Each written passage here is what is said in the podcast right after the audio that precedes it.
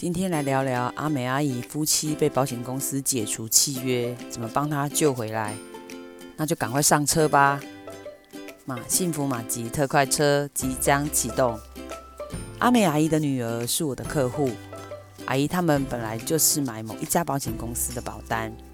有一天，阿姨把我找去，她说：“啊，我去年哈跟别家买了终身医疗三千块啦。”啊，最近吼，我跟阿伯吼身体不太舒服啦，啊，去住院几天，啊，业务说吼没有赔呢，啊，你来给我看买下来啦。我说，阿姨，你跟阿伯不是都有在吃慢性病的药吗？你有跟保险公司的业务人员讲吗？阿姨说，嗯，啊，他又没有问我，啊，我前一阵子有找他来问呢。我说：“如果客户有糖尿病在吃药啊，高血压啊，会怎样吗？”业务说：“不会啦，很多人都有呢。”我说：“啊，你是什么时候用业务员的？”阿姨说：“嗯，啊，上个月啊，嗯，他说有高血压啊，糖尿病没有关系呀，嗯，啊，我有录音哦。”哎，这业务员倒大霉了。这样的做法让我觉得其实真的很不恰当。我说，就是我们买保险的时候，你没有跟他讲，是前一阵子才问他的。阿姨坚持说他没有问我。处理客户被解除契约，实在是很棘手的事情。通常就是故意隐瞒，或者是忘记告诉保险公司我们有这样的疾病。目前因为健保的关系，当然我们也遇到有一些医生，他是为了申请健保的给付，用了疑似某一种疾病，病人其实根本就没有这样的疾病。阿姨的状况是最常见的瑕疵问题。当然，我们必须承认这个业务员当然也有错。他没有依照要保书上的询问事项来问客户，那这也是我们处理恢复保单效力的主要主张。经过存证信函的回复，还有我们去保险公司跟理赔主管当面的讨论，经过几次之后，我们是坚持业务人员并没有根据要保书上的事项来询问，并不是我们故意隐瞒有高血压跟糖尿病这个部分。我们是非常非常的坚持。经过争取之后，保险公司愿意恢复我们已经购买的保单，愿意保留阿姨跟阿伯各两千块的终身医疗保单。有些客户不知道从哪里听来的，就是买了保险半年之后就可以去开刀，保险公司就会理赔哦。哎，想也知道，怎么可能啊？这样子投保之后，半年。或者是一年就去开刀，又不是因为突发性的住院开刀，保险公司一定会去调阅健保局的就医记录。健保局的 APP 上面可以查到的记录是三年。如果我们在某一家医院或诊所有看过相关的疾病，保险公司一定会去调病调病历，通常都是调五年以内的，查清楚到底我们是不是跟这个疾病有关系。如果有一点点关系，他们就会先主张不理赔，然后发存证信函，要求解除契约的效力。保险公司基本上来说，他们不会故意故意不理赔给客户，但是如果是有一些疑似的问题，他们就会先不理赔，等厘清证明之后才会愿意理赔。理赔其实是要看条款的内容。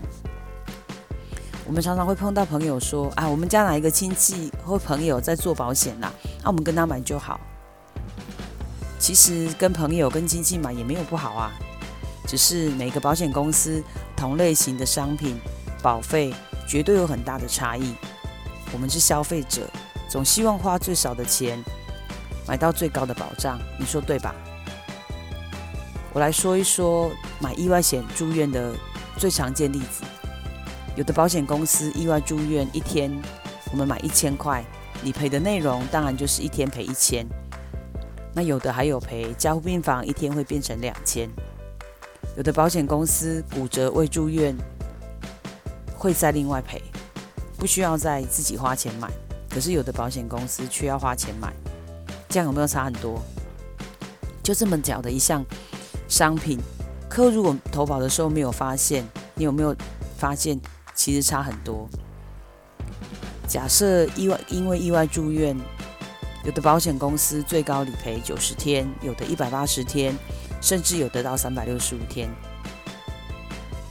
假设我们是住院住了三百六十五天，那我们买的是九十天，它就只会最多赔九十天，超过的部分就不会赔。一百八十天的例子也是一样的。那如果是这样要买，我们当然是要选择有三百六十五天的啊。保险的差异在保单条款的细节，消费者不了解其实很正常。包括很多保险公司的业务人员也不见得懂其他家保险公司的商品。商品一直在变，不是一直等，一直等，等到有最好的商品推出才来买。是有买了才有保障。有任何保险问题都可以留言，我会亲自回复你。你喜欢我的节目，请帮我按五颗星，并且留言鼓励我。你的鼓励对我非常重要。我是幸福马吉特快车列车长 d i p o 列车即将抵达，要下车的旅客请记得收拾您的记忆。